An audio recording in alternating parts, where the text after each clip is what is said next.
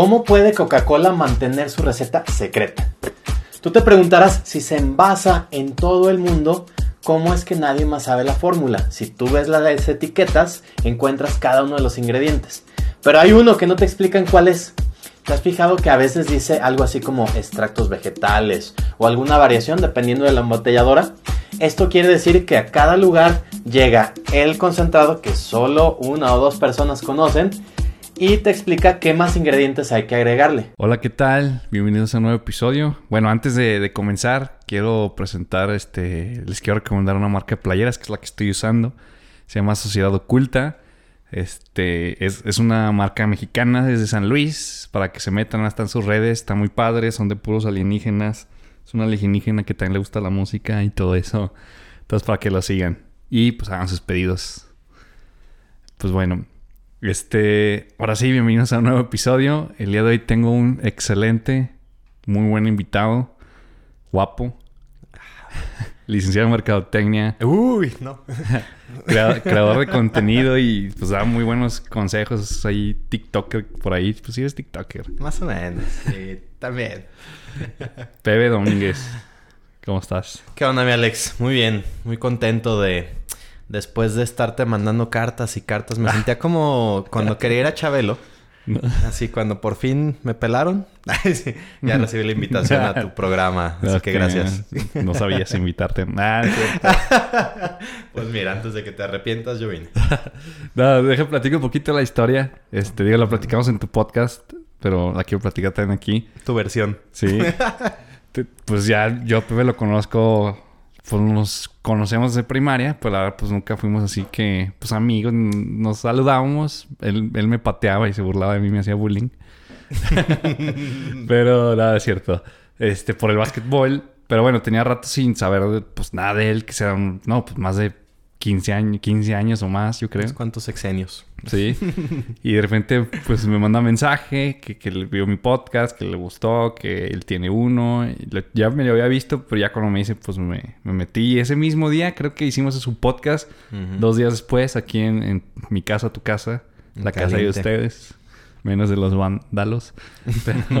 y ese día fue, era mi cumpleaños, bueno, un día antes y se quedó hasta cotorrear aquí el pebe con, con mis suegros y familiar. Sí, sí, y todo estuvo chido. ahí está el podcast de Pepe para que lo chequen. se llama Comunica Mejor. Más o menos, más o menos. Conecta mejor. Conecta mejor. Ah, Pero lo dijiste casi bien. De hecho, me gusta más como lo dijiste tú, ¿eh? No, eso está mejor, conecta mejor. y, me gustaría que empezaras a platicar de eso. Este. Lo, ¿Por qué? Bueno, conecta mejor, que explicaras por qué conecta mejor y por qué empezaste un podcast. Bueno, Conecta Mejor nace en 2018 cuando... No, no te Voy a empezar a hablar así de mí en tercera persona, ¿no? Sí. Pedro Domínguez se dio cuenta así ya cuando empiezas a ser famoso y... Pero yo todavía no soy. y básicamente ese programa, la... Mm, todo, surgió porque uno de mis mentores, Walt, em, pues trae mucho esta... como esta idea de de la comunicación más simple. Él viene de Estados Unidos y, pues ves que todo es muy práctico, ¿no? Y él lo que me decía es que dice, en Estados Unidos hay mucho contenido, muchos generadores de contenido, este tipo de podcast, y mucha gente se está enfocando en maneras de comunicar de una manera, de, vale, vale, de una forma más clara. Entonces, yo me di cuenta que en México no existía mucho eso, me di cuenta que que en general se nos da mucho esta parte como de querer adornarnos mucho, como de querer exaltar como que si tengo un título, que si hablo de una manera más rimbombante tal vez o todo esto. Y lo que nos dábamos cuenta es que esto lejos de ayudarte a como generar mejores conexiones con personas, sean relaciones personales, sean ventas a tu negocio o lo que sea. Lejos de eso, lo que estaba ocasionando era mucho ruido y estaba dificultando que las personas se comunicaran pues de una manera más simple, ¿no? Que es algo por lo que nosotros abogamos. Entonces nos dimos cuenta que, había un área importante de, oportunidad y lo hemos aprovechado principalmente a nivel de, educación.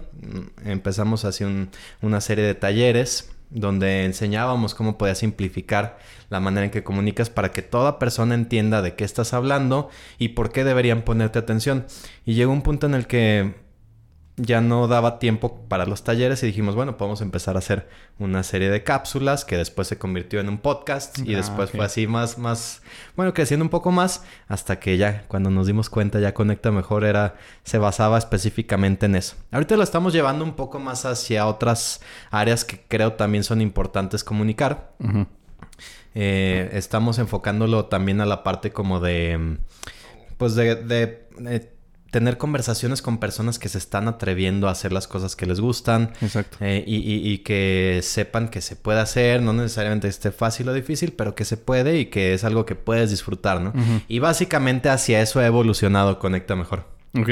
Entonces te empezaste primero con las cápsulas, que son las que yo he visto Ajá. ahí en Facebook, que Sí. sabes hablando de cómo vender. y Sí, sí, sí. No, es- estuvo interesante porque te digo, pues, mm, pues yo no, pues nunca, nunca había hecho esto así como de hablar frente a cámaras, micrófono, todo esto. La verdad es que, como lo hablamos en el otro podcast, si lo, si alguien ya lo escuchó, si no, terminando este, se pasan para allá, todavía no. Sí. Hablábamos de esta parte que tenemos en común de ser introvertidos, ¿no? A lo mejor ya le vamos medio agarrando la, como la onda al, al micrófono, a la cámara y todo eso, pero, pero no siempre fue así, ¿no? Entonces yo me acuerdo así al principio, eh, pues el que era en ese, en ese momento yo estaba aprendiendo toda esta parte de comunicación, un día de plano me dijo, teníamos un estudio pequeño ahí de grabación. Y me dijo, mira, yo no sé, eh, métete al estudio y graba algo. Y yo, no, no, pero pues es que cómo... no?". Saca su, su teléfono, porque el mío como que no tiene una cámara muy chida y para mí era el pretexto. Nada, ni va a quedar... Toma, métete ahí y no salgas hasta que hayas grabado algo. Y entonces, pues estaba así con la cosa como de, ay, este, empezaba una frase, dos y, ay, no, no, no es lo suficientemente buena. Y no sé, si viera el carrete tendría yo creo que como unos, unos no sé, unos 20 videos así empezados y ahí se ve mi cara de, no.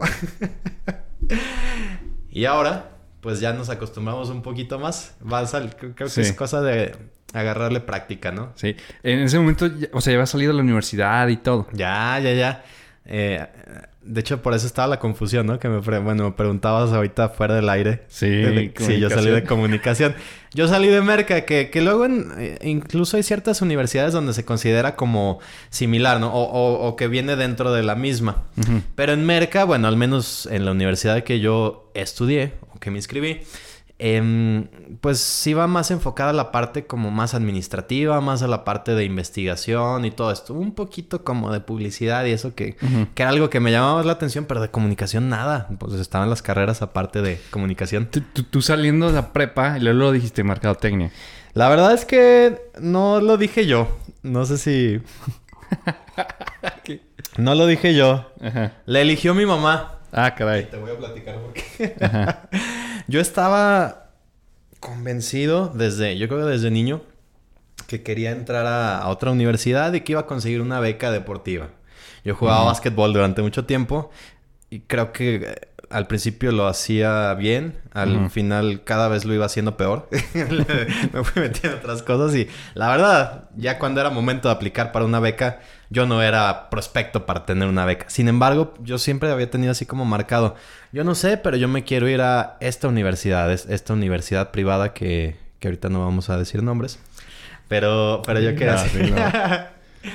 Entonces, ya cuando hicimos así como el examen de la universidad y todo esto, yo lo hice pues por hacerlo porque casi que era como requisito, pero no tenía ningún interés de entrar a, a la universidad.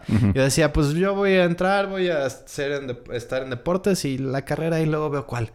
Y mi mamá un día me habla, yo estaba, estábamos todavía en la prepa y me dice, a ver, dime dos carreras. Yo, ¿De qué? No, sí, es que vine aquí a la, a la universidad a, a inscribirte. Yo, no, no, pero ¿para qué me inscribes? No, no, no. Si yo voy a entrar a esta otra. no, Eh. no, tú dilas. Y yo así de, ay, pues... Pues merca y diseño gráfico. Ah. Era mi otra opción. Y, y las apuntó así, pero dije, "Nah, pues nomás, ni para qué fue. Y en el camino, ya que se fueron dando las cosas, o que no se dieron las cosas como yo esperaba, era como, uy, bueno, pues qué opciones tengo. Bueno, pues aquí a esta sí entré.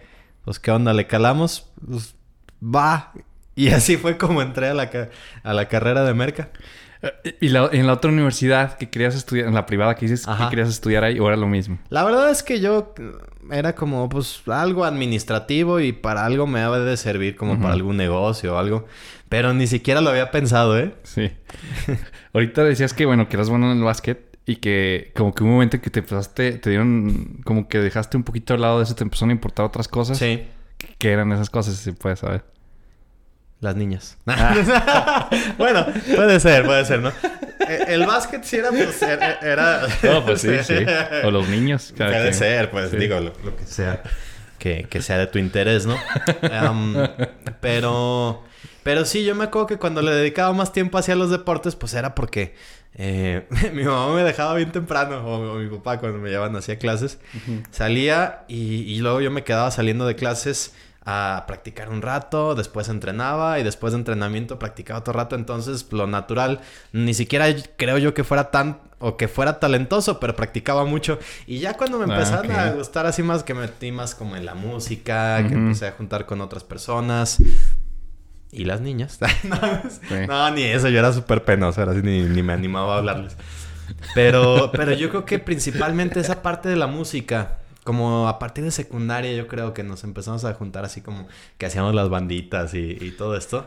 Y, y pues sí, como que ya el, el, el deporte para mí era como algo, sí parte de mi identidad, ya me había ganado como un puesto de, ah, mira, Pepe, el que juega básquet. Sí. Pero ya era el puro nombre, la verdad es que... Ya tu nombre se había hecho legendaria ya. Ahí viene Pepe. El nombre, sí, sí, ya, ya. Pero pues Ah, nada ah. más. A mi hermano Juan le pasó lo mismo. Saludos a Juan.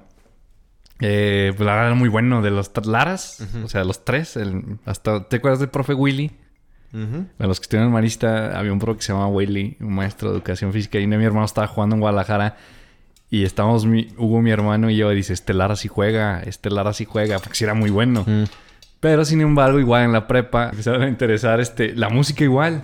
O sea, se empezó a meter más eh, al, al tema este de la música, de que pues empezó a componer y empezamos con la banda. Y también como que ya hasta me acuerdo que decía que un profe le dijo que es que te falta corazón para ser mejor, pero pues ya a mi hermano no, ya no le, le interesaba.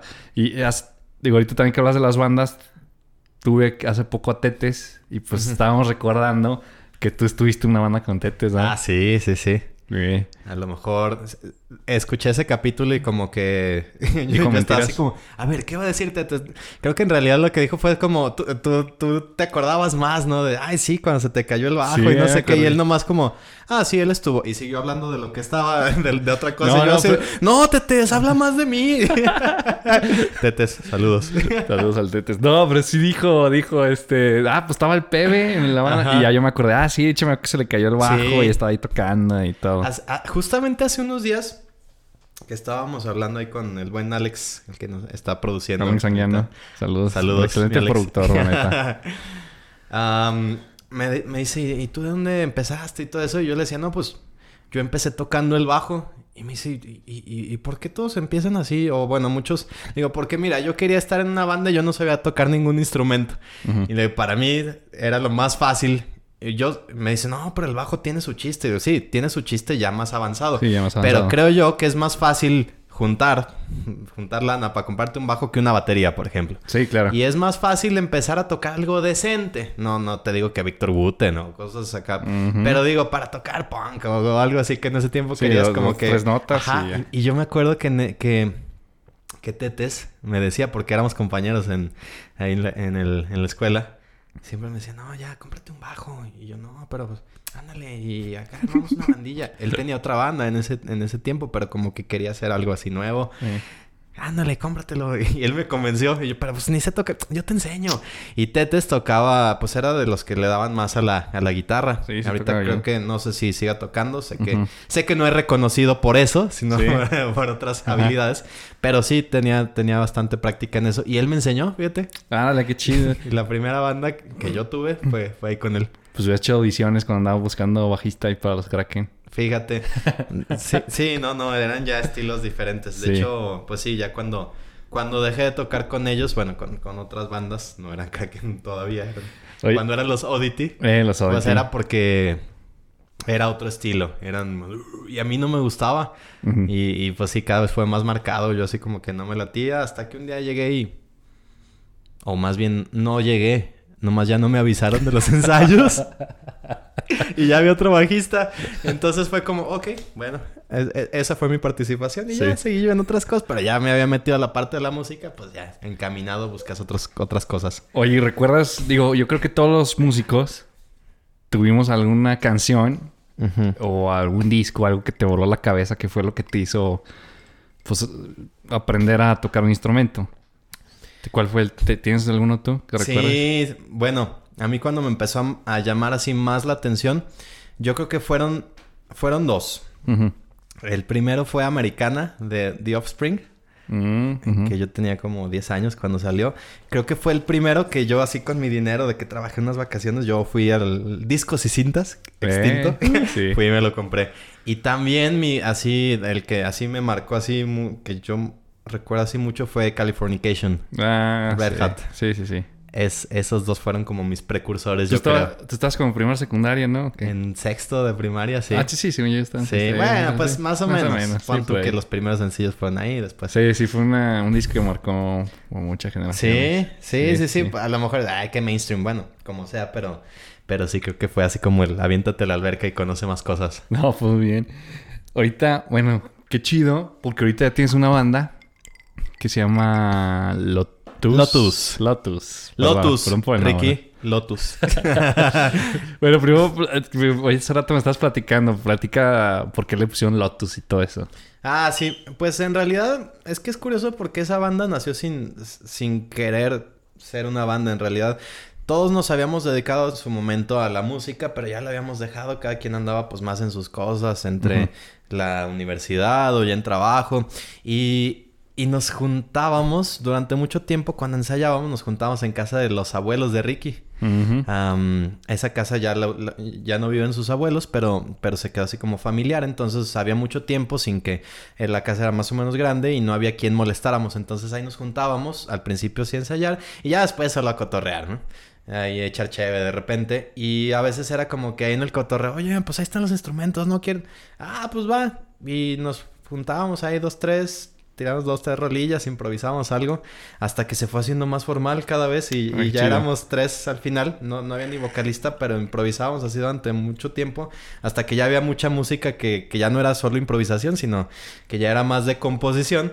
y, y esa parte, eh, Vic, que es el bajista, es, es como súper geek, así el, es súper como tecnología. Él, él se hace llamar el, el profesor Iron Man, porque él, él hace mucho como de electrónica y todo esto. Y, y le gusta mucho esa parte como de sistemas operativos como antiguos y todo eso. Y, y cuando estábamos arrojando ideas, él decía puras cosas, no, pues como Commodore 64 o cosas así. Ah. Y Lotus, que es un sistema operativo ochentero, como ¿Eh? que se nos hizo así como cortito, fácil de, de recordar y aparte pues con ese toque geek. Sí. Pero luego le pusieron la... Sí tiene una palabra después, ¿no? Ah, pues ya ni sé. Lo que pasa es que... Una No, E. Te digo decías, que ¿no? nunca le dimos importancia porque ni siquiera pensábamos hacer algo. Era como pues por juntarnos ahí. Y de repente un día Ricky nos habla y dice, oigan, este, ya aparte del estudio vamos a grabar un par de canciones. Y entonces, pues va, no teníamos ni vocalista ni nada. ah, no se preocupen, yo ya busqué ahí en Lord Multitask, ya puse ahí el busco vocalista y ya el lun- próximo lunes, o sea, él ya tenía todo, hasta hicimos casting y todo, así como de ay. Metido Pero si yo. esto lo hacemos de cotorreo, ¿no? Sí. Y entonces, ya cuando era eso, él se quiso meter, como que él luego se toma las cosas súper en serio, ¿no? No, ya hice la fanpage y ya hice no sé qué, y este, y ya hice la portada del disco y no sé qué. Nomás que me metí a buscar y vi que ya hay otro músico que se llama Lotus, creo que en Alemania, no sé qué. Entonces, ay, ¿cuándo se va a dar cuenta? Y aparte, para lo que lo queremos nosotros, da lo mismo. Le puedes poner metálica y no es que vaya a haber problema, pero no, no, no. Y entonces se ha puesto así como, oh, bueno, Lotus, eh, o bueno, Lotus, no sé qué. Y ahorita estamos en eso, así que a ver, a ver qué No. se decide. Digo, ahorita eh, te iba a platicar esta anécdota porque decías, no, pues luego quién sabe, nosotros ni quién nos va a pelar, pero. Pero bueno, Café Tacuba, no sé si te sabías esta historia. Café Tacuba se pusieron Café Tacuba porque tocaban en un lugar que se llama Tacuba, Tacuba, yo no sé, ahí en México. Entonces no sé qué lo han pensado, pues le pensaron lo mismo que tú, "Nah, pues cuándo vamos a pegar. Entonces toma que pegan. Eh, fíjate. Y el café los demandó. Órale. Que por, ¿cómo se llama? Derechos de... de- Sí, puede de- ser. Por el nombre. Y es por eso que fue Café Tacuba, si te fijas, viene una V en vez de una U. Ah, sí. Es por eso. Sí, que ese- está en centro histórico, ¿no? Sí, sí, sí. De hecho, café. Laras, Laras también hay otro Laras. Lo Las vimos- galletas, ¿no? Ay, Sí, son las galletas. No, pero Laras vimos también otros. Estuvimos buscando. De hecho, la primera vez que buscamos fue gracias a Alex Anguiano. Ajá. Porque Alex Anguiano, ah, métanse a tal página para que cheque. Y si había una banda que se llamaba Laras de Estados Unidos, algo así, que Ah. tocaban acá como... Dije de Agustín Lara. como- ah, como- como pero bien chistoso. Fíjate que Laras, estuve investigando la palabra Lara. Como en Arabia, es como un tipo dios o no sé qué es. Órale. Porque de repente nos empezaron a seguir como dos, tres árabes a la página. Yo hasta pensé y dije, ay, co- porque una vez sí pagamos publicidad. Este, dije, ay, cochilla publicidad me está mandando, ¿cómo se le llama a estos falsos ¿Como bots? como bots? Pero no, ya me, me metí a sus perfiles y si, era, o sea, si eran personas con likes y Ajá. comentarios me, con, con una escritura rara. Eh, y ya después, de- una vez en nuestro Spotify, nos apareció una persona, una chava que se llamaba Lara, también de Arabia. Entonces ya Lara me puse a investigar y era Tom Rider. No, era... era Ya todos esos chistes seguro ya los he escuchado miles de veces, ¿no? Esos juegos de palabras con Sí, tu sí, nombre. combinado. Gracias, Pepe. Yo me siento original. Gracias por recordar toda la carreta que pasé durante años. Oye, no, pues muy bien lo de las... Lo de, y acaban de entrar pues con Alex Anguiano. Alex Anguiano es un productor. tienen las nuevas rolas. ¿Cuándo van a salir o qué onda? Pues mira, ahorita están en producción. Yo creo que como en un mes eh, nos entrega así la primera y de ahí vemos, vemos qué onda, qué pasa con eso. Oye, pero tú eres... Bueno... Aquí tocas la batería, ¿verdad? Ajá. ¿Entraste a clase de batería o qué onda? Mm, No, no. am, O sea, tienes un talento nato. más o menos, bueno, no sé, no me has escuchado, creo. no sé, pero.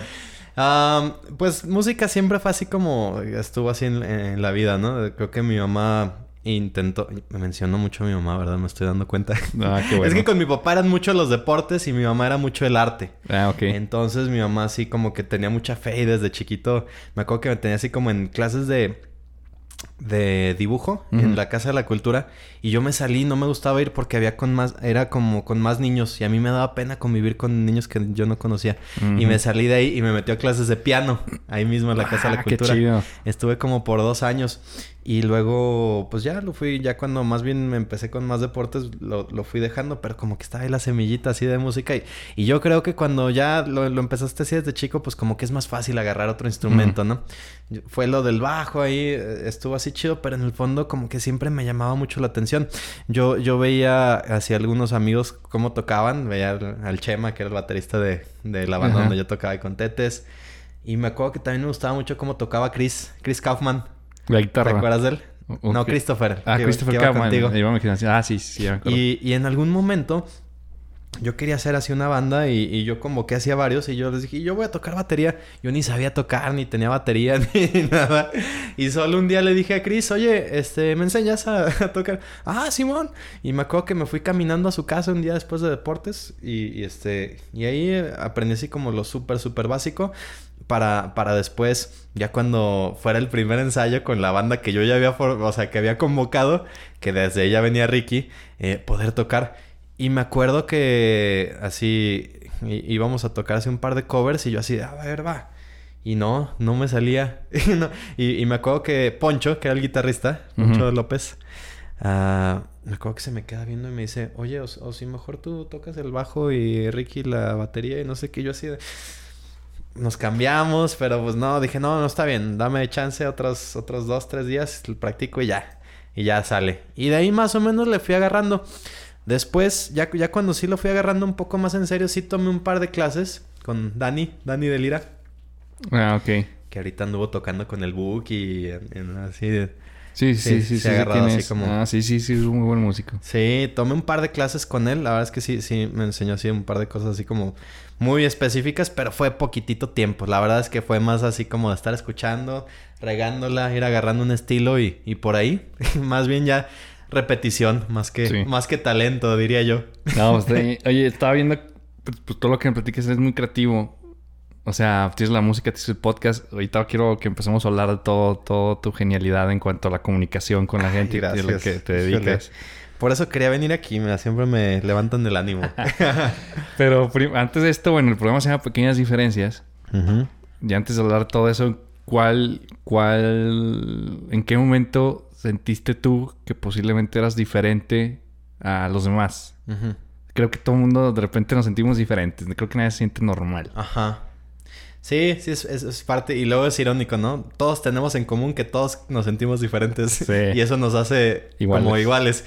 ¿Qué sería? Ay. En el momento que dijiste, oye, pues yo como que soy medio raro. No sé. Mm, yo creo que... Mm, ¿Qué sería? Eso es una gran pregunta, ¿eh? Porque yo, a mí, como tal, nunca me consideré así como el creativo o el... Por ejemplo, yo siempre me acuerdo así desde chico, tenía amigos que dibujaban así, se les ocurrían cosas muy chidas o se les ocurrían chistes así muy creativos, bueno, que a mí me hacían reír mucho. Y yo, pues no, yo como que era más bueno para, por ejemplo, copiar copiar dibujos. o escuchaba un chiste en Los Simpsons. Pensé que ibas a copiar exámenes. No, no, no, A veces. Ah, o, me aprendía, por ejemplo, los chistes de Los Simpsons y luego yo los repetía y así hacía reír amigos. O sea, como que era mucho de juntar muchas cosas de distintos lados y entonces como crear algo que para personas pudiera ser interesante. Entonces yo siempre como que en el fondo me sentía como el, anticreativo, ¿no? El, no anti, pues, pero tampoco siempre creí que los creativos eran otros. Y luego, en algún momento, leí un libro que se llama Roba como un artista. De Austin Kleon, no sé si lo has escuchado. No, no, pero. Básicamente, ese, ese, libro hace como una apología a, a robar ideas. No, básicamente te dice: es que la creatividad no se trata de crear cosas así como, como magia, ¿no? Ahí es la nada y aparece algo. Si no es eso, la creatividad es básicamente encontrar distintos caminos para llegar a cierto lugar, ¿no? Mejores maneras de hacer cosas, de encontrar mejores soluciones a, problemas que ya tienen ciertas soluciones, pero encuentras otra manera. Es decir, agarrar cosas de distintos eh, eh, lugares y encontrar conexiones donde nadie las había visto antes. Y cuando leí eso me dije, ah, caray como que sí tengo esa creatividad, fíjate. Y me acuerdo, me llamó mucho la atención que ese libro abre con una frase del Eclesiastés que te dice, nada nuevo hay bajo el sol seguramente, digo, es tan choteadísima esa, esa frase, pero es cierto, o esto de no existe, el, nadie está inventando el hilo negro, nada de eso, y entonces me di cuenta que no necesitaba parecer cosas así como de la nada, sino que simplemente esa parte de ser creativo, en realidad todos lo somos, lo que pasa es que lo canalizamos de manera distinta, y, y durante, creo que pues fue ya tarde. Yo creo que fue hasta ya cuando estaba en la carrera. Estuve, bueno, he dicho en otras ocasiones que se considera, bueno, yo como niño de los noventas consideraba como que lo cool, lo en onda, lo cool ya suena bien chaburruco, ¿no? era como trabajar en una agencia de publicidad, ¿no? O sea, era así. De hecho, sí. de hecho había películas, perdón que te rompa. Yo hace poco le decía a Marlene a mi esposa que había, siempre había películas así de comedia con este, no sé, de cómo hacerme... De ah, de un hombre. Cómo perder un hombre en 10 días. Sí, y, más, así de ese estilo que siempre el exitoso es el de relaciones públicas. Sí. Y dices, ay, yo quiero ser como ese vato. Sí. Yo de la más antigua que me acuerdo es la de Tom Hanks. La de quiero ser grande o algo así. Ah, donde una vez pide un deseo en la feria que es niño y, de pronto es un adulto pero con mente de niño, lo cual lo hace como el creador eh, ideal de juguetes porque sabe lo que a los niños les gusta, ¿no?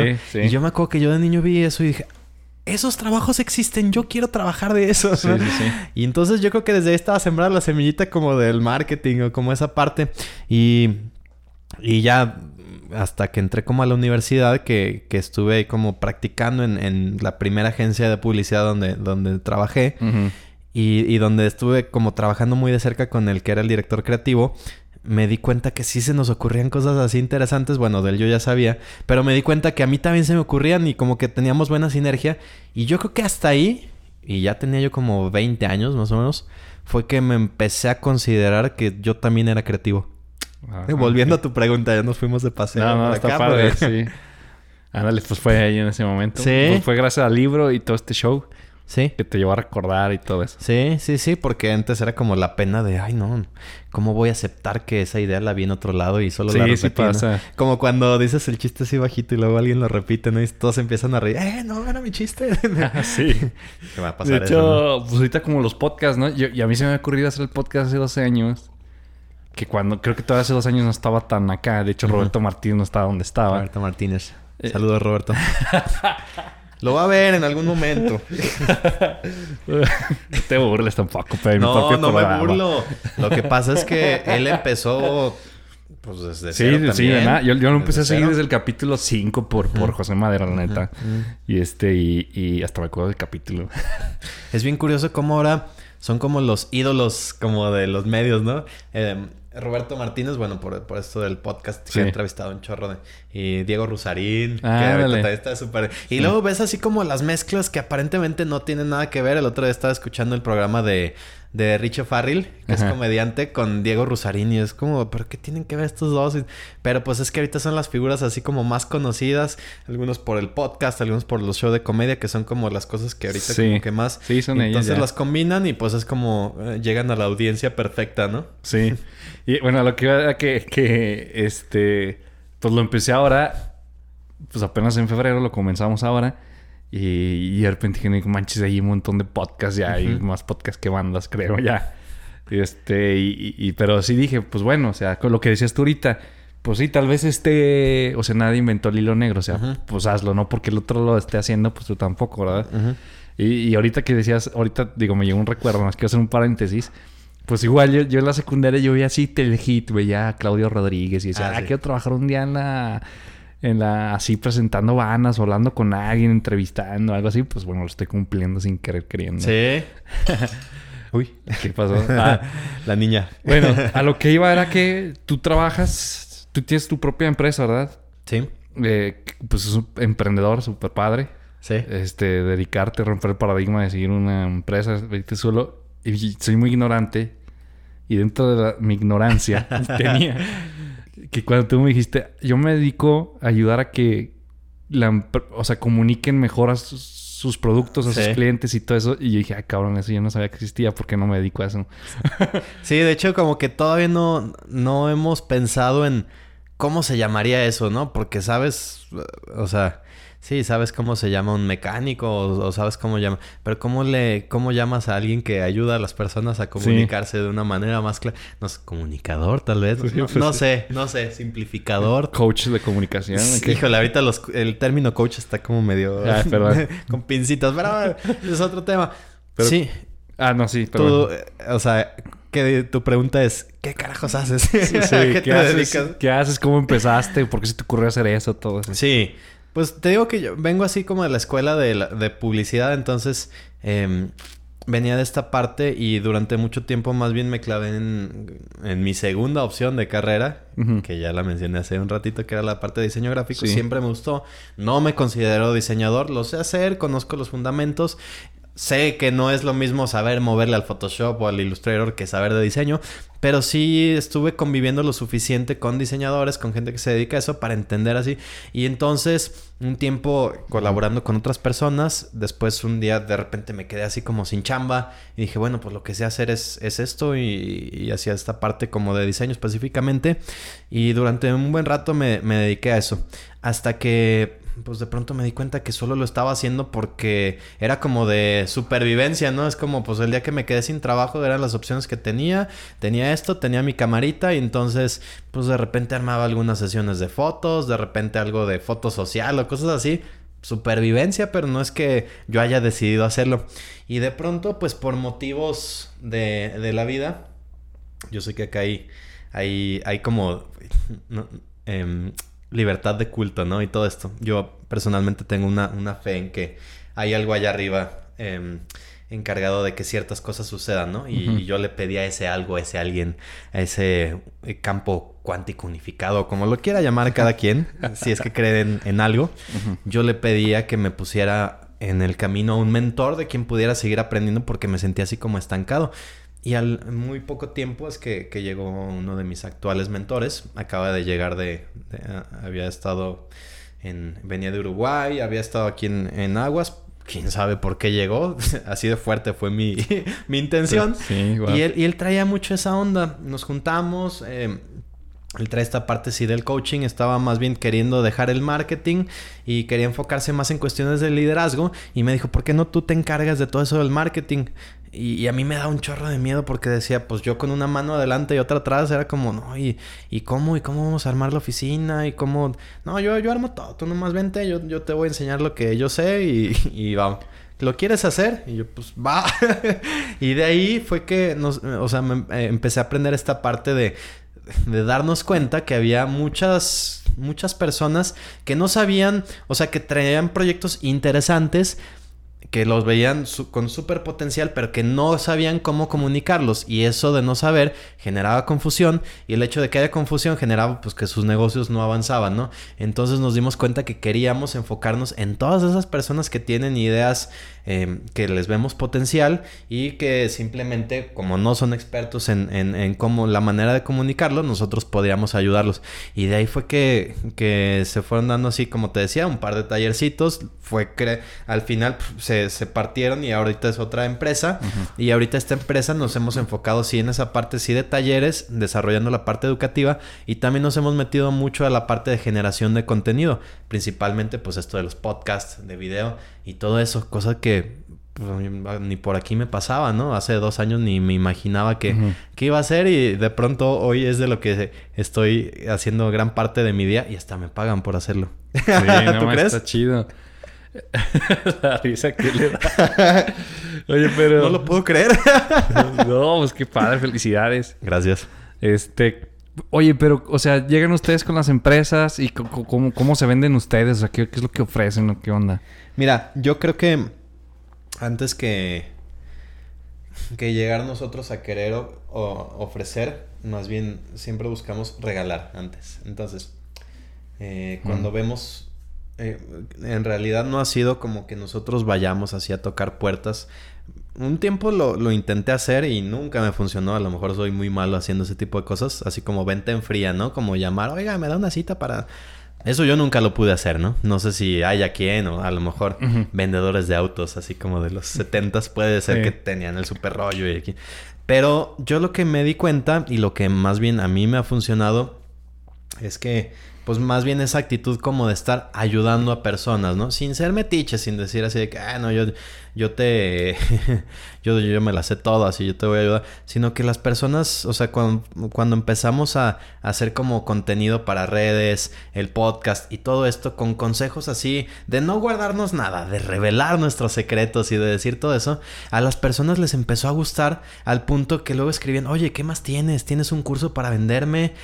Eh, y yo así de, pues sí, aunque no lo tenía, pero lo hacía porque ya sabía de qué cosas les interesaba.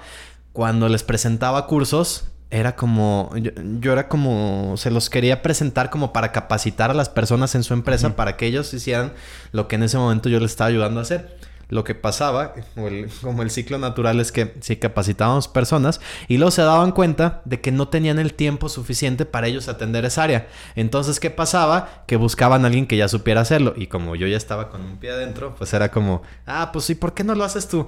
Ah, pues sí, ¿verdad? Pero hasta que pasaba todo eso, hasta que ellos, primero, eran conscientes de que tenían esa, ese problema, porque muchas veces ni siquiera te das cuenta. Tú piensas que que con salir y decir, ah, yo tengo una empresa súper fregona y con que hables de tu misión y tu visión y esta empresa la fundó mi abuelo hace 50 años y todo eso, tú piensas que la gente se va a pelear por yo quiero con ese porque tiene una empresa de 100 años, cosas así, ¿no? Y entonces muchos no se dan cuenta que eso no es lo que las personas están buscando. Cuando se dan cuenta de que eso no les va a funcionar más y que necesitan ayuda y que ese puede ser un problema, pero que saben quién lo puede resolver, pues tienes ahí todo mucho más resuelto. Y eso se repite porque a su vez ellos hacen eso mismo con más personas y se va creando este, este ciclo de, pues de primero ayudar, regalar y por consiguiente pues vas ganando, pero hasta el final. Ah, ok. ¿Y cuánto tiempo te llevó de llevar, o sea, de que estuviste así como que esta etapa de estar, de estar gratis ahí dando el servicio y todo eso? ¿Cuánto tiempo duraste así ya para que se, cumplieras y ya ahora sí que te estuvieran pagando y todo. Bueno, o sea, en realidad yo creo que es una etapa que nunca terminas, pero afortunadamente se pudo dar el brinco de, de estas otras como chambitas que, que podía estar haciendo. Como te hablaba de cosas como de diseño, de foto, de hasta o web tal vez, cosas que, que yo por cosas de la vida podía hacer y al mismo tiempo pues pude meter a, eh, a ir sembrando con esto. Pero yo creo que en que ya esto que te estoy platicando ya estuviera como algo profesional, yo creo que sí unos dos, tres años más o menos, si es de paciencia. Y llega un o sea, ajá, y, y, y, no siempre sabes, ahora ya lo ves hacia atrás y dices, ah, mira, pegó. Pero en su momento era como, pues, casi que amor al arte, fíjate. Nomás porque, pues, porque me gusta mucho eso y, y, lo disfruto, no lo veía como una carga, pero sí, sí hubo un momento en el que pues, no sabes si realmente iba a pegar.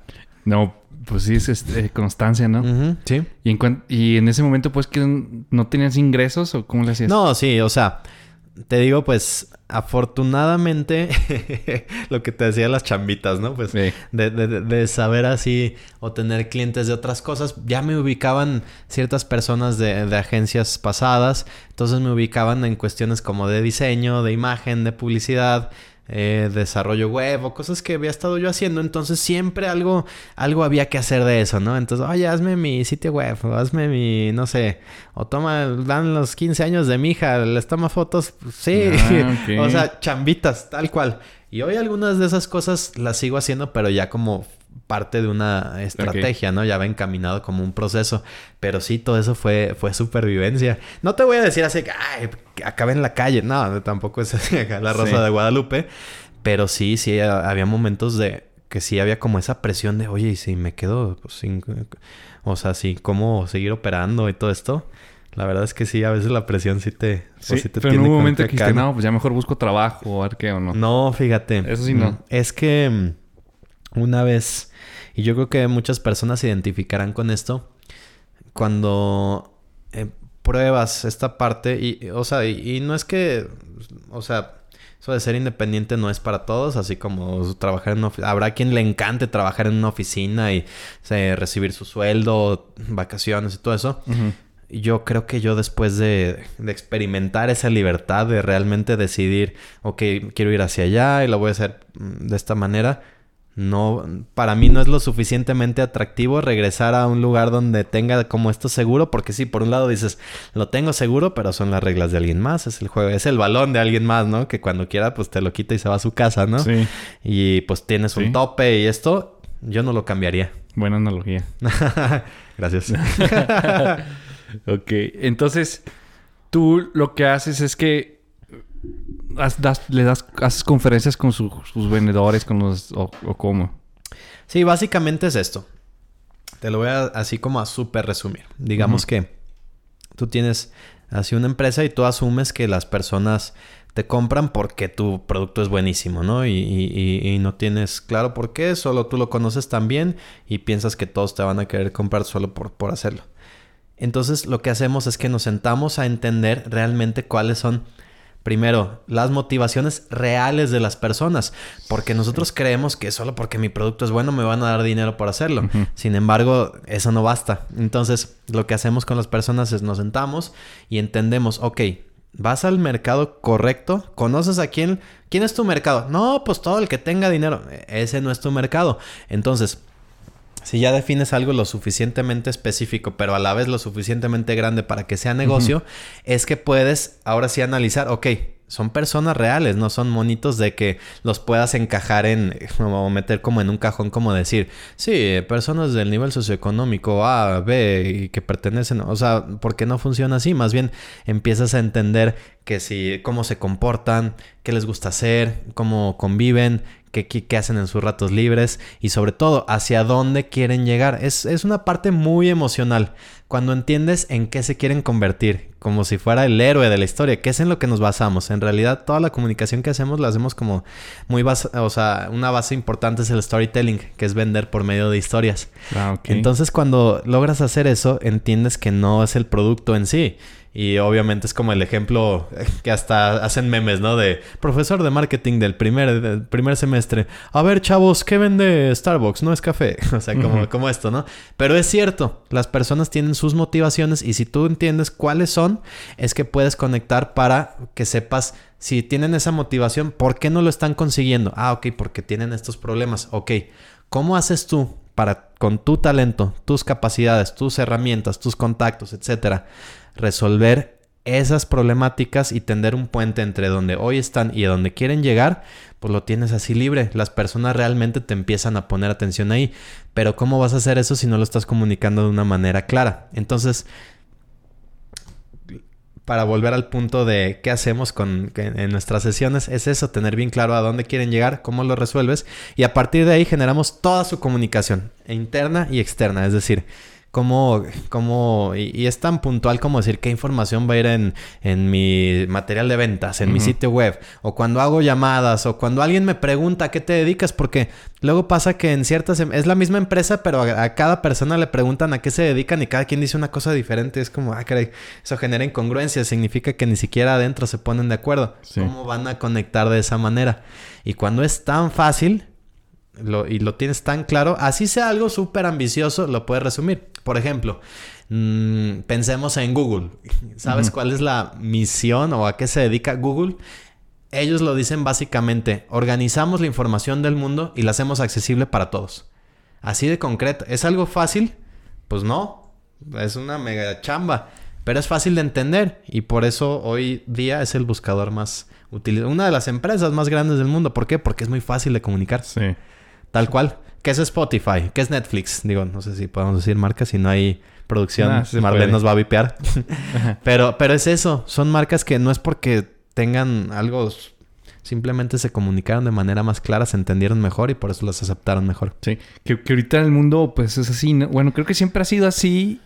Que, el, que todo el mundo queremos las cosas más rápido, las cosas más fáciles, pues este, simplificar toda la información sí. mejor que se pueda, ¿no? Sí. Este, Netflix, todo está ya a un dedo, haces pagos por internet desde con tu propio, desde tu celular. Que más yo creo que alguien si se queda congelado en 1980 se despierta y se vuelve loco, ¿no? Sí, imagínate. no, pues bien. Oye, Pepe, este, ¿a tú qué le dirías, por ejemplo, a alguien que está, que te dice, oye, ¿sabes qué? Es que mi producto está carísimo. Este, no. Digo, si puedes dar ese consejo. Ese producto está carísimo y, bueno, mi proveedor me da muy caro. Ajá. ¿Ocupo cambiarme de proveedor más barato o, o, qué, qué, solución hay ahí? Porque mucha gente piensa que porque das caro es difícil de vender, pero no es cierto, ¿eh? Sí, no, no necesariamente.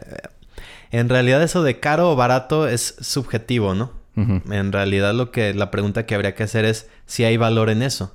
¿Qué valor estás obteniendo? Por ejemplo, el teléfono este de la manzanita es caro o barato.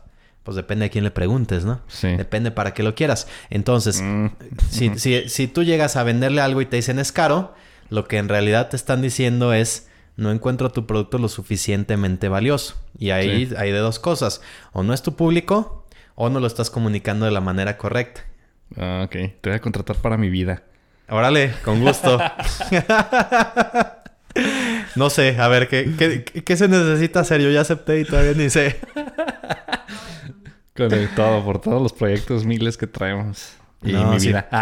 no, pero, pero sí, básicamente es eso, porque cuando te interesa algo, buscas como si ahorras, si te endeudas, si haces paguitos de quincenas durante 26 años o lo que sea, pero si algo te interesa, pues, ves cómo conseguirlo, ¿no? Ok.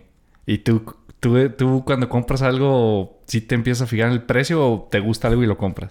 No, yo, yo al sí, soy mucho de buscar reviews en YouTube y así. Bueno, pero, pero de, consejos y todo eso, ¿no? O sea, buscas eso, pero del precio. O sea, si ves, no sé, un día, ¿qué te gusta? Un reloj. Ajá. Ves, este, no sé, que te cueste, que te gusta 8 mil pesos un reloj, ¿no? Este, te gusta ese reloj, revisas, ves reviews, ah, mira, este reloj está chido, bla, bla, bla, ¿Lo compras y luego o si te pones a buscar más precios? No, yo sí me pongo a buscar, yo sí comparo así un buen. ¿Neta? Y por lo general tiendo a no comprar. Yo no sé si es mi afán de querer ser especial, diferente o qué. Pero por lo general trato de no elegir como marcas como conocidas o como esto, como que. Ah, ok. Es como esa parte, ¿no? sin embargo, pues hay, hay marcas que ya sabes que vas a la segura, ¿no? Por ejemplo, si te vas a comprar unos tenis, o sea, a lo mejor piensas en tres marcas, ¿no? Sí. Porque a lo mejor si luego te compras de los de la tienda en, de, otras cosas o de, de, los de la el calzado de las estrellas o algo de esto, sabes que no te va a durar, ¿no? Y dices, bueno, estos pues son los es la marca como choteadísima tal vez, pero sabes que son buenos, que va a estar cómodo y que no vas a batallar mucho. Pero para llegar a ese punto, pues necesitaron un refuerzo de estártelo mencionando, machacando durante mucho tiempo, ¿no? Ahí está la magia de comunicarlo claro. Sí, claro. Yo, yo, yo la neta no. ¿No qué? De hecho, me echo más así porque Marlene sí es la que me empieza a decir, oye, busca... Digo, no lo que dije, pero Marlene... ¿Eres más impulsivo? Sí, no es porque ¿Sí? Marlene sí es que no, busca en otro lado, pero yo soy de que, ya, me da es que vamos a tal lado. Dije, ya estamos aquí, ¿para qué vamos a...? O ya, ya vi esto ahorita, ya, ya cómpralo antes de que me... Así, soy así de que... Y después sí me pasa que me entero que estaba más barato en otro lado. Sí. No, pero... Y también... O sea, creo que también está bueno también tener esa mentalidad de que lo puedes hacer, ¿no? Sin ánimos de de invitar al consumismo ni nada de esto. Sí, no, no, digo, no quiere decir que tenga dinero, no soy un idiota que se gasta el poco dinero que tiene. no, pero a, lo que voy es que Luego, mm, durante mucho tiempo, a lo mejor podríamos tener esa idea de, no, pues yo busco lo más barato, ¿no? O voy a un restaurante y pues busco lo más barato de la carta, o lo... Pues no necesariamente. También, pues te puedes dar tus gustos de vez en cuando. Lo puedes hacer, pero pues creo que es, estar centrado en por qué, por qué estás haciendo las cosas, ¿no? Pero sí, exacto. Y como dices, el chiste es buscar como el nicho, ¿no? El que busque. Ahorita dices, pues también puede llegar la persona que dice que va a buscar lo más caro del menú y no siempre lo más caro es lo más bueno. Que ahorita que dices eso de que, que si lo más caro o que si alguien te dice lo más caro, hay personas que por estatus, sí dicen yo compro el más caro para que se vea que puedo comprar lo más caro y los demás me vean. Y ese es otro mercado. Puede ser, ¿no? Hay estrategias de, de, productos que adrede, o sea, el costo es, cierto, es, un nivel, pues, lo súper, súper elevan y eso mismo hace que se venda mucho más que si lo vendían como producto barato, ¿no? Ok, muy bien, Pepe. Oye, una pregunta. ¿Cuál crees un, momento decisivo en tu... O sea, no, no, tan fuerte, pero un momento importante en tu vida que hayas tomado una decisión que recuerdes el cual te llevó a estar aquí? Mm, hmm. El cual me llevó a estar aquí, ¿a, qué te refieres? Aquí, aquí, sentado con... No, no, o sea, que te llevó a estar donde estás. Mm pues ya con tu propio, o sea, todo, todo desde, no sé, desde niño. Algún momento que recuerdes que digas, ah, pues tomé esta decisión y por eso. Si no hubiera tomado esto, no estaría donde estoy. Ok, sí, ya, ya, ya, ya caché. Perdón, es que es, nuevo algo y van como 10 que digo esa frase y no me sale. Creo que ya por no, no, no, no, no, no, pero sí, sí, sí entendí. A lo mejor yo estaba pensando en otra cosa. Yo creo, obviamente, pues toda tu vida son así como puntos de inflexión, ¿no? Y que se van como ramificando hacia muchos lados. Pero yo creo que uno de los puntos donde podría haber empezado eh, fue en algún momento mismo durante la prepa. Eh, uno de nuestros amigos, ¿no te acuerdas de Fer, Yopo? Ah, sí. El brasileño. sí. sí. Él, él, me invitaba mucho a un grupo, un grupo de jóvenes, o sea, como acción juvenil, y a mí me daba mucha flojera, no sé. Hasta que un día acepté porque me iba... ¿De Pascua esos o qué era? Más o menos, más eh. o menos. No era ahí del, de la escuela, era un grupo que él tenía por fuera. Ah, ok. Y, y a mí me daba mucha flojera porque era así como, no, sí vamos, y de hecho vamos a hacer un estudio bíblico. Y yo así, ay, ¿qué voy a hacer ahí? No. Hasta que un día, porque me iba a dar ride, y me dice, oye, nomás acompáñame aquí al estudio. así de ay, pues va. Y ya fui, la verdad es que conecté con personas que, como que tuvo mucho sentido en ese momento. De ahí conocí a, unos que, ahora son mis, ahora son amigos míos que me invitaron a trabajar en la primera agencia de publicidad donde estuve en ese momento.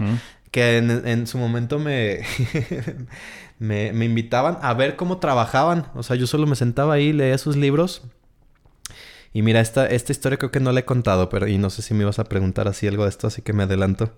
Mi primer trabajo en la industria creativa fue lo menos creativo que te puedas imaginar. Ah, en esa agencia, en ese momento estaban eh, trabajando para Levi's.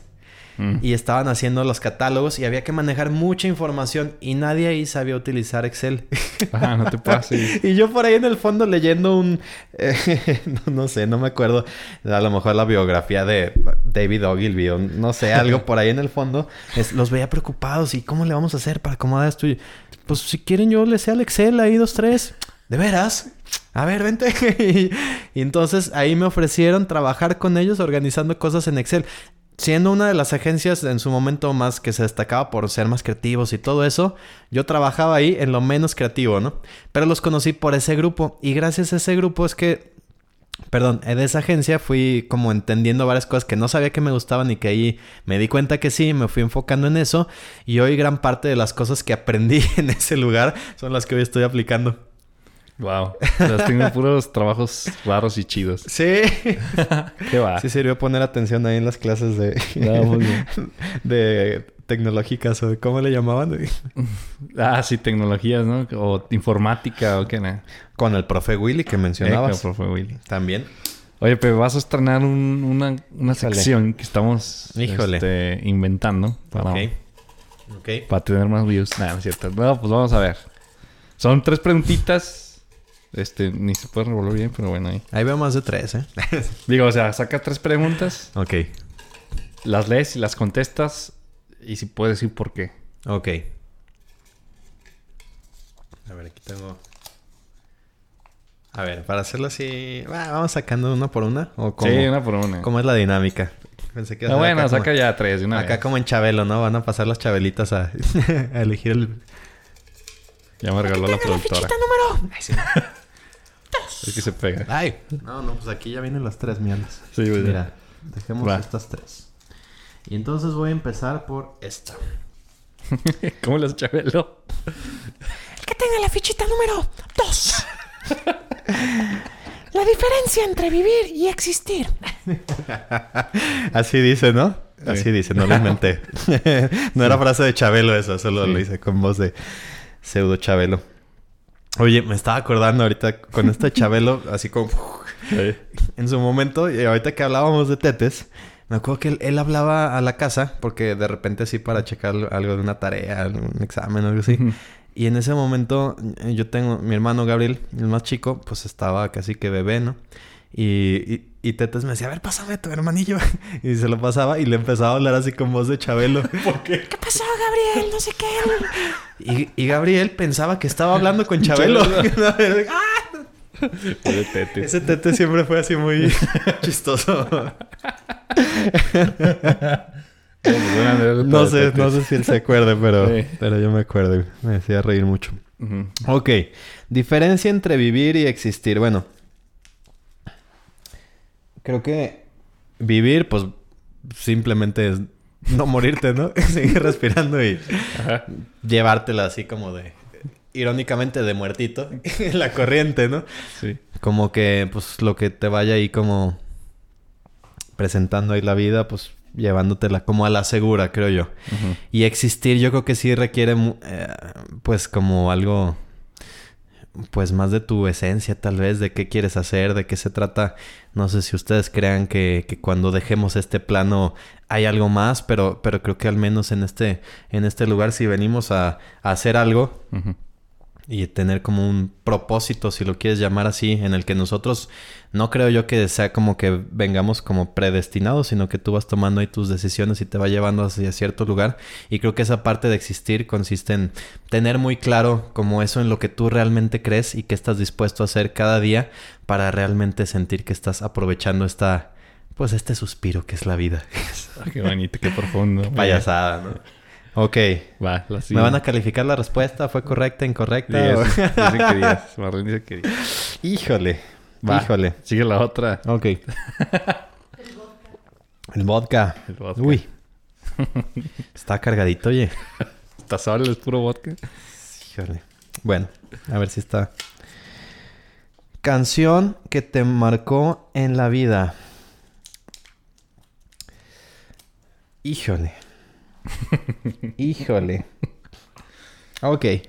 Yo creo que no se puede así como, como una, pero hay, hay una que, que- yo casi creo que el autor no la hizo con esa idea, pero yo le, yo le agregué como ese, como ese simbolismo. Y, y es más o menos reciente, fue una marca reciente. Hay una banda de Britpop que se llama Pulp, no sé si la Sí, conozcas. claro que sí. Bueno, para quien, o sea, fue como el tiempo en que estaba como el top, como Sí, Oasis, sí, sí. Radiohead, Blur y todos estos. Y Pulp como que aquí no llegó tanto, pero al- algo estaba haciendo, ¿no? O sea, si fue muy grande, pues más bien simplemente, o al menos aquí en Aguas no se escuchaba mucho. Y tiene una canción que, que para mí es como icónica, que es la de Disco 2000. Ujú, ujú. Disco 2000, le decía Sí, yo, sí, cuando la primera vez que lo escuché. Sí. Que en realidad no salió... O sea, me gusta esa porque... ¿Quieres que te diga por qué o solo No, querías que te dijera no, el nombre ¿por de la canción? Me gusta porque, porque yo le, creo que me da mucho el significado como de tener expectativas. Esa canción habla de que desde que, que de dos personas, Jarvis, el, el que compuso la canción, eh, tenía una amiga que nacieron el mismo día y que sus papás siempre dijeron que cuando crecieran se iban a casar y luego ellos eh, cuando iban como en la escuela hablaban de que, o sea, de, de qué iba a pasar cuando llegara el año 2000 y yo me acuerdo que cuando yo escuchaba así hablar del año 2000 yo era como, ay, voy a tener 12 años en el 2000, ya voy a estar bien viejo, ¿no? No, seguro voy a ver la vida de manera distinta, ¿no? Entonces, esa canción salió en el 96, creo, algo así.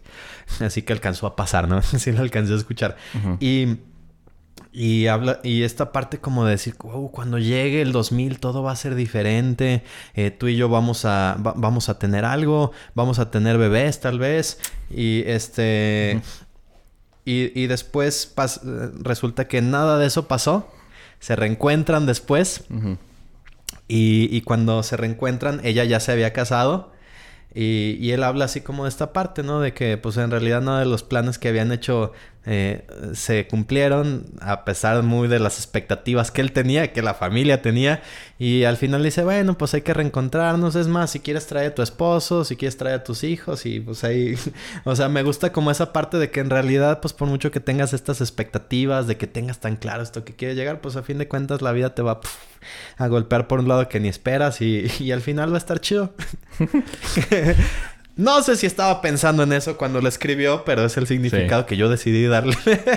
Oye, pero pues qué buena banda escuchaste tan niño. sí, ¿verdad? Sí, sí, sí. A mí también me gusta Pulp. Sí, sí, sí. Sí, tuve la suerte de que, bueno, yo soy el mayor de mis hermanos y de mi familia en general. So- solo por el lado de mi, de mi mamá soy el mayor y por el lado de mi papá solo tengo una prima mayor.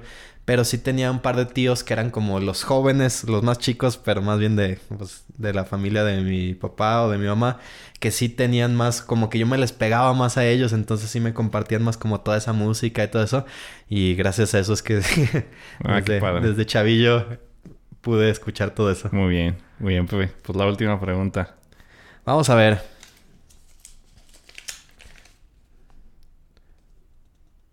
Si tu casa se incendia, ¿qué será lo primero que te llevarías? Híjole. Si mi casa rodante, la que está estacionada aquí afuera. Sí, sí. Estaría chido, ¿no? Estoy soñando con tener una casa rodante y algún día será. Ah, muy bien. Mm. Fíjate que mm, siendo totalmente cursi, ah, yo creo que sacaría... mm, ¿Qué podría ser? Es que no soy muy como apegado así a las cosas, ¿no? Pero, pero, pero sí, bueno, al- algo que le he dado así más o menos valor es, bueno, escribo mucho y me gusta escribir así a mano. Entonces Mm. tengo así un bonchecito ahí de, Ah, de cuadernos con ideas, con Ajá. ocurrencias, que a lo mejor en el momento de esto que despiertas así a medianoche y piensas que es una super idea y al día siguiente la lees y Ah, sí, se ha pasado. pero, pero, pero creo que de pronto me, me gusta porque siempre que escribo esas cosas, la mayoría de las veces no lo hago con la intención de, de volver a leer lo que escribí. O en ese momento no era así. Ujú. Pero, en- pero eh, hace, hace un, un tiempo me regresé hacia cuadernos de hace un par de años y siempre es interesante como ver como qué cosas estaban pasando por eso, como a modo de diario o de ideas o hasta pendientes, cosas que tenía que hacer en ese momento o, o lo que sea. Es interesante como regresar, entender un poco como la persona que era en ese momento, las qué cosas que me chido. preocupaban, las cosas que quería hacer, cuáles de esas cosas quería hacer ya las estoy cumpliendo, cuáles las cumplí y no era lo que esperaba, o sea, todo eso. Y todo eso ha sido gracias a, a regresar a eso. Hubo un cuaderno que específicamente... Perdón, ¿desde cuándo dices que escribes eso? Yo creo que tengo como unos ocho años. Ah, ok. Y, y, eh, y me acuerdo que hubo un cuaderno que yo tenía unas ideas así como súper random. Y una vez se me quedó en un aeropuerto. Mm, en el aeropuerto de... Bueno, fue en, fue en- fue en Holanda. Una historia ahí muy... Ujú. Que luego si quieres te cuento. Y, y- y digo esto de que fue en Holanda no por decir... eh, sino que pues a quien se lo haya encontrado, pues seguramente no, no, no va a entender que... O si sí, si era alguien que, que leía y hablaba español, pues yo creo que va a quedar muy confundido de las cosas que pudo haber encontrado ahí. Pero volviendo hacia la pregunta, yo creo que sí, porque pues todo lo demás, pues eh, muebles o cosas así, pues dices, ah, está bien, Sí, luego sí. consigues más. Pero esas son cosas a las que yo sí le- les he dado un valor así más o menos importante. Wow, qué chido, Pepe. Te salió bien la dinámica, la vamos a seguir haciendo. No, muchas gracias, Pepe. Este, gracias por venir. Este, te- me lo pasé muy bien. Espero que igual tú. Ya nomás para finalizar, me gustaría que un consejo de vida que te haya funcionado a ti que le puedas dar al público. Sí. Algo que, que, creo es, es que hay que empezar así, con lo que tienes. A mí me gusta mucho una frase y es la que uso así mucho como en hashtags o así como en... que es dale con lo que traes. Porque creo que constantemente estamos esperando como que no, ahora que tenga más experiencia, ahora que tenga más equipo, ahora que conozca a tales personas, ahora que esto, ahora que venga tal día. Y total que ese es el pretexto perfecto para nunca empezar. Y, y- y algo que creo es que por mucho que te leas todos los libros de lo que tú quieras, de liderazgo, de emprendedurismo, de no sé qué, si nunca te avientas a hacerlo, pues en realidad de poco va a servir porque ya en la calle los trancazos son diferentes, ¿no? Entonces, algo de lo que me siento muy, muy satisfecho es de, de las cosas que sí me atreví a hacer, como que viendo a ver qué pasa, a lo mejor sales golpeado, a lo mejor no tanto, pero sí. Y de tantas cosas que se quedaron ahí en el tintero y que nunca se empezaron por miedo o por esperar el momento correcto, pues eh, ahí quedaron. Entonces, sí diría eso. Empieza con lo que tengas y en el camino ves, lo atamos con alambres, lo que se vaya zafando. Eso. No, pues muy bien, muy bien consejo. Pues de nuevo, muchas gracias. Mi. Alex, muchas gracias. Un, un- un gusto No. platicar aquí contigo. Me la pasé muy bien. Pues gracias a ti. Muchas gracias. Este, pues muchas gracias a todos, este, los que nos vieron. Por favor, si les gusta, pues suscríbanse. Ay, por favor. Por favor, suscríbanse. favor.